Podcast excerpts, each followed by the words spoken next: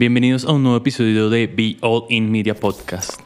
El día de hoy vamos a hablar un poco de la tecnología y cómo esta nos está ayudando a cumplir nuestros objetivos de mercadeo, pero asimismo cómo tiene que avanzar para cuidar al usuario y para llegar a mejores términos con ellos, y cuidando su data y cuidando su privacidad. Un caso muy importante y muy relevante que hemos tenido en las últimas semanas es el caso de Apple, en donde vemos que ellos entregan la seguridad hacia sus usuarios, permitiéndolos bloquear con quién comparten y con quién no comparten la información de sus, de, de sus actividades digitales. Es muy importante tener esto en cuenta para el capítulo de hoy, donde vamos a hablar de los ecosistemas digitales y cómo tenemos que evolucionar dentro de estos para llegar a los objetivos nuestros y para poder llegar a las estrategias con estas nuevas tecnologías que se están imponiendo. Yo soy Francisco Higuera, seré el host de hoy durante el día. Junto a mí está desde Medellín Emi Kadawaki. Muchas gracias, Fran, por la introducción. Mi nombre es Emi Yuriko Kadawaki, soy supervisor de Publicis Media y súper emocionada de estar acá. Acá al lado mío nos encontramos con Diego Guzmán. Hola, Diego. Hola, Francisco. Hola, chicos. Un placer estar con ustedes el día de hoy. Y Juan Páramo, que trabaja también con nosotros como account manager. Hola, Franco. Un gusto estar con ustedes. Bueno, es muy interesante todo esto que está pasando en el mundo digital, pero pues para darle contexto y para entender cómo funcionan nuestros objetivos, cómo están llegando los clientes, me gustaría saber cuál es su opinión frente a los ecosistemas digitales y hacia dónde están evolucionando. No sé, Emi, si tú nos puedes dar una introducción de este tema y contarnos desde tu perspectiva hacia dónde avanzamos. Por supuesto. Bueno, yo creo que primero definamos un poquito qué es el concepto de un ecosistema digital. Pues básicamente un ecosistema es un grupo de actores, pueden ser marcas, personas, empresas, que básicamente deciden compartir plataformas digitales porque están buscando beneficiarse mutuamente. Entonces esta relación conlleva tres cosas. la primera es una relación de coworking, de intercambio de valor, y por supuesto intentar enriquecer las experiencias de usuario. De todos estos conceptos puestos en el mundo empresarial, básicamente es una relación de apalancamiento en donde las compañías están buscando fortalecer propuestas de valor y tener impactos sobre sus sistemas de innovación. Entonces, básicamente, ¿cómo se construyen? Pues a través de una relación comercial en donde existe una alianza estratégica entre las partes. Entonces, el proceso básicamente es o debería ser que las compañías tienen un momento muy reflexivo en donde identifican sus puntos de quiebre y a través de estas alianzas pues los van a compensar. Algunos pro tips como para hacerlo de manera correcta sería primero es que los ecosistemas deben ser supremamente enfocados en los clientes porque deben generar insights que le permitan a las marcas conocer más a sus usuarios y responder mejor a estas necesidades.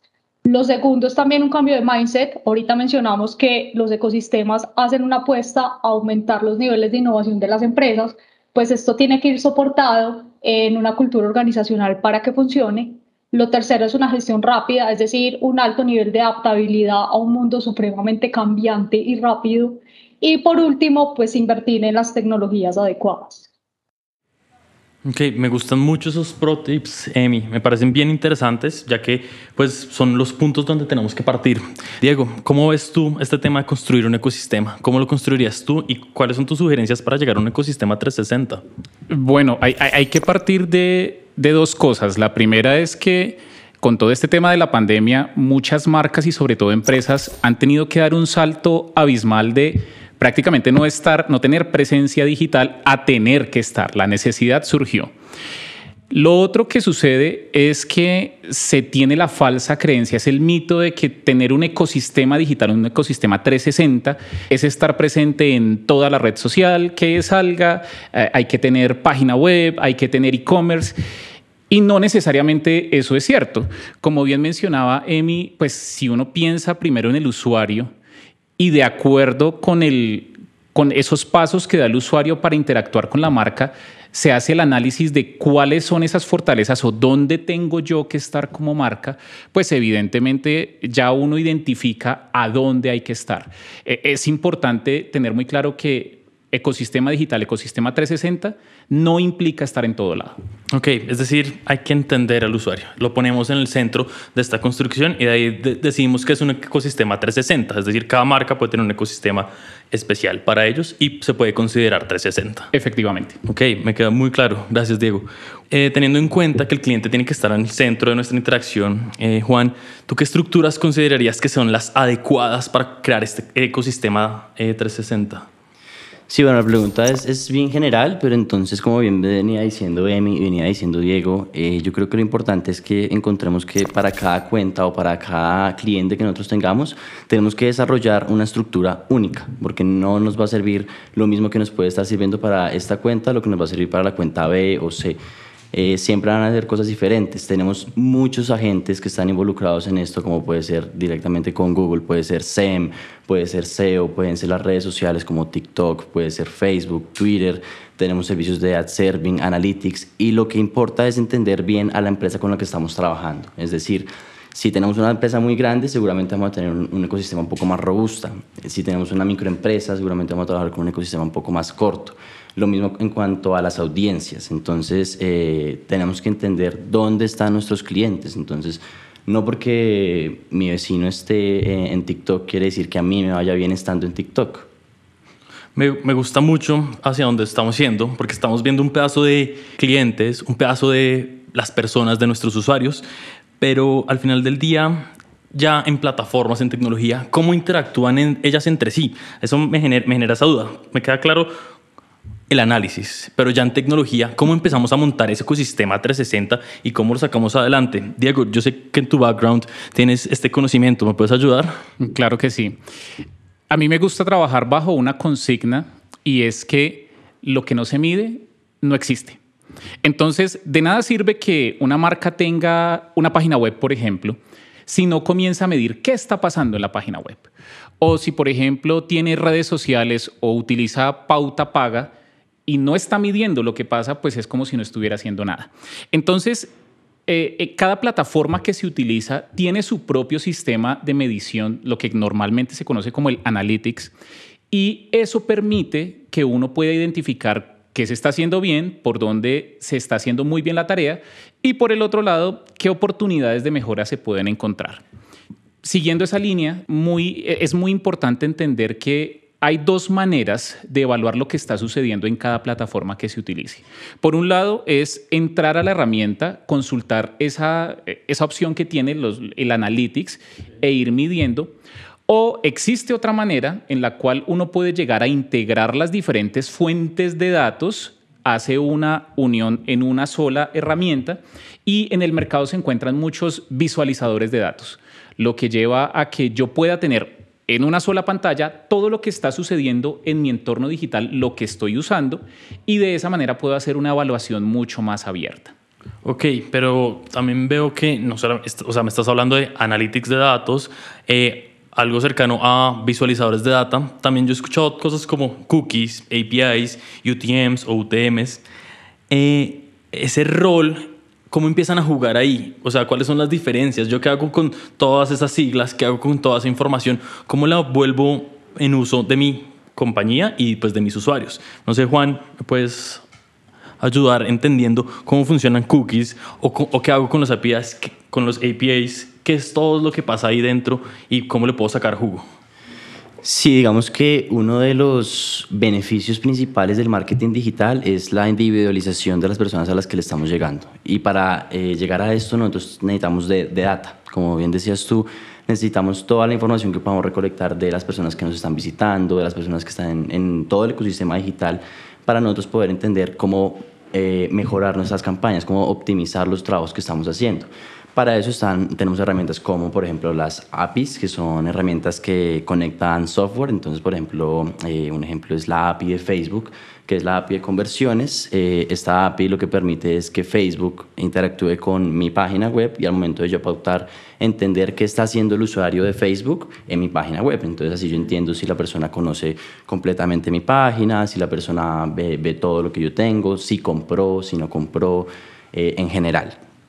Del mismo modo tenemos algo muy similar que son las cookies. Las cookies están en nuestra página y la cookie, es un texto que se escribe sobre eh, el navegador en el que está la persona. Es decir, eh, un ejemplo en Google Chrome, la persona entra a mi página y eh, la cookie se instala en su página. Ahorita pues tenemos los ejemplos de que están las cookies para aceptarlas y si todas las páginas lo hacen por seguridad, pues por privacidad del usuario. Y lo que vemos ahí es que básicamente nosotros le damos un acceso a la página para que ella entienda nosotros quiénes somos. Cuando nosotros, digamos, eh, entramos a, un e-commerce, entramos a la página, hacemos eh, ciertos agregados al carrito, metemos algún ítem al carrito, la próxima vez que yo vuelva sin haber cerrado la sesión, seguramente voy a ver el mismo ítem. Eso es lo que permite las cookies, entender al usuario y cómo está trabajando directamente con mi página. Por otro lado, tenemos los UTMs que eh, lo que hacen es insertar un código directamente de la URL y me permite a mí identificar el funcionamiento, por ejemplo, de mis campañas. Entonces, los códigos que yo puedo tener son códigos de fuente, que se, serían UTM source, son códigos de, de campaña o, o campaign, y lo que me permiten, entre otros, y lo que me permiten en general es, por ejemplo, entender eh, la fuente, si yo tengo una campaña de mailing, cuál fue el correo que la persona abrió y lo dirigió a mi página web. O si tengo una campaña con cierto nombre, eh, campaña para mayores de 30 años, entender que esa campaña es la que está mandando gente a, mi landing page. Ok, es decir que podemos concluir que tenemos tres fuentes de data la que me permite hacer el análisis en mi, en mi, sitio web y la que me permite hacer el análisis de las redes sociales que estoy teniendo y uno tercero que me hace un seguimiento a las personas donde lo puedo capitalizar como pauta. Acá es donde yo vuelvo a lo de Apple y vuelvo un poco a lo que hablaba Emi eh, de las relaciones comerciales que son positivas y que no son positivas. Eh, estos desarrollos son positivos para el usuario, son positivos para la privacidad de cada una de las personas y para esta data. Y por estos desarrollos hablo pues del caso de Apple. Eh, Emi, tú que hablabas de estas relaciones comerciales, ¿cómo volvemos a esta relación positiva? ¿O es positiva desde este momento? ¿Qué podemos hacer ahí? Bueno, realmente digamos que podemos primero hablar un poquito del tema de la privacidad de datos de los usuarios, que es un debate y que es un tema controversial porque tiene dos versiones de la historia, es una moneda que tiene dos caras. Entonces, hay un choque entre dos puntos de vista. Por un lado están las marcas que ven los datos como ese oro transaccional entre las partes, y ahorita hablamos que los ecosistemas digitales operan bajo relaciones de alianzas, pues los datos es ese activo de transacción. Y por otro lado están los usuarios que se sienten supremamente sensibles, incluso invadidos eh, desde el punto de vista de su privacidad, pues porque sienten desconfianza en cómo está siendo manejada su información por parte de las marcas y de las compañías. Entonces, estos dos puntos de vista chocan y a esto sumémosle que digamos que todo el sistema de regulación, pues digamos que no es todavía ambiguo, o sea, le falta un poquito más y no cumple con las necesidades que realmente tiene la industria. Entonces, aterrizando estos conceptos al caso puntual de Apple, pues digamos que viene la controversia desde la actualización de iOS 14 y sigue en 15, en donde Apple realmente sí toma una posición en donde dice, bueno, que yo le voy a entregar al usuario nuevamente el poder y le voy a dar la opción de que decida de manera consciente e informada cómo quiere que sea administrada su información. Ejemplos puntuales está, pues, uno, el informe de privacidad que Apple le entrega a sus clientes, en donde le dice, bueno, mire usuario, acá usted se va a enterar eh, qué aplicaciones están recopilando sus datos. Los segundos son todo el tema de las aplicaciones de mails, en donde ya restringen la información que los usuarios hacen, es decir, los eventos que los usuarios realmente realizan y ya no son como tan rastreables como antes. Ejemplo, cuando era rastreable que un usuario abriera un correo electrónico. Y el tercero es como intentar ocultar el tráfico del Internet de los usuarios hacia los proveedores de Internet. Entonces, el contraste de la historia, ¿cuál sería? Pues viene Facebook en una posición opuesta y dice, ok, pero esperen que yo necesito la recopilación de datos de las personas para poder orientar mejor mis anuncios. Y digamos que entonces los anunciantes, que son una fuente de ingresos súper importante para Facebook, entonces se ven afectados, realmente sí, pues ¿por qué? Pues porque su gestión de publicidad se dificulta.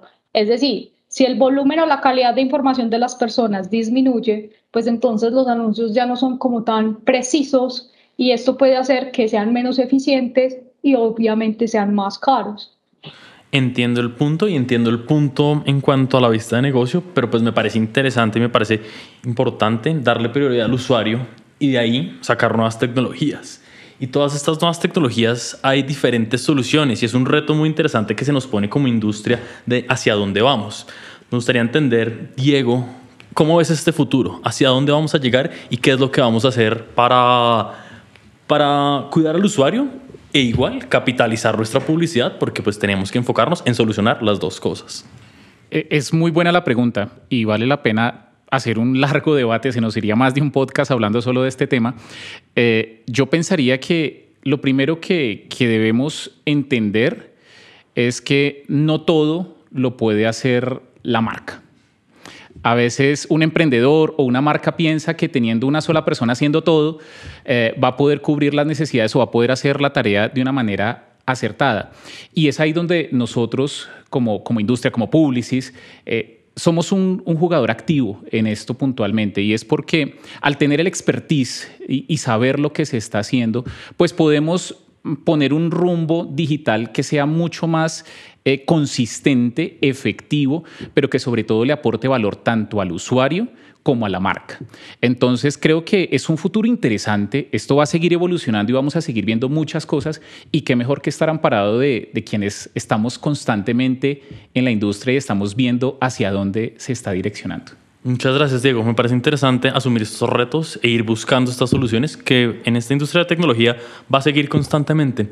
Juan, este reto que nos trae Apple, que nos trae las personas y la seguridad de la data, ¿cómo lo ves? ¿Hacia dónde hay que enfocarlo? Bueno, yo creo que tú dices una palabra clave y es evolución. Eh, algo que es muy del marketing digital es que constantemente estamos haciendo cambios, somos dinámicos, siempre estamos como buscando mejores como formas de mejorar y optimizar los, los trabajos que tenemos. En este caso, pues eh, Google no se va a hacer daño a sí mismo porque Google también maneja pauta. Eh, entonces, en un mundo, por ejemplo, cookies, ellos no se pueden afectar dejando de manejar eh, este tipo de negocio. Lo mismo con las redes sociales. Claramente ellos tienen que evolucionar, pero tienen que entender que tienen que respetar al usuario y respetar la privacidad del usuario. Ok, muchas gracias Juan por tu tiempo, muchas gracias por tu comentario. Y acabo hoy con Emi. Yo sé que tú has visto, y desde Publicis, unos puntos eh, ya hacia dónde vamos a trabajar y desde los que estamos trabajando para solucionar este tema de privacidad y de, y de pauta. Por favor, cuéntame más sobre estos proyectos que se escuchan muy interesantes. Bueno, realmente, o sea, un ejemplo puntual, todo este contexto, contexto de cookies, pues que estamos viviendo en este momento los que estamos en media, eh, pues digamos que el enfoque de Publicis básicamente son tres. Los primeros dos están enfocados en dos tipos de cliente y el tercero es un valor agregado. Entonces, el primero sería básicamente estar como súper involucrado en todo el tema de estrategias de targeting, que básicamente va muy enfocado en marcas que tienen poca data. Eh, se basa en enfocar estrategias propias de suministro de datos y ampliar estas fuentes de datos. El segundo está enfocado en clientes que tienen grandes cantidades de datos. Realmente es una tecnología avanzada de cliente que busca impulsar el avance, la recopilación de información, mantener el control y rediseñar esa estructura de datos. Y por último está un tema de adaptabilidad en términos de medición. Esto es independiente si la marca recolecta muchos datos o no. Esto va para todas las marcas. Simplemente es un modelo de medición que busca ampliar los datos propios y crear soluciones de medición de datos mucho más efectivas. Muchas gracias, Emi. El día de hoy logramos entender cómo estaba funcionando un ecosistema digital, cómo adaptarlo a cada una de las partes, a cada uno de nuestros clientes y un poco de cómo vamos a resolver y cómo estamos resolviendo todos nuestros temas de seguridad y de privacidad, que es el reto que se nos viene. Estén, atentos a los próximos episodios de Be All In Media Podcast. Muchas gracias por su tiempo. Por favor, no olviden seguirlos en nuestro LinkedIn Publicis Media Colombia para más información y para, que se enteren de todo lo que está pasando eh, en la parte de publicidad digital. Muchas gracias.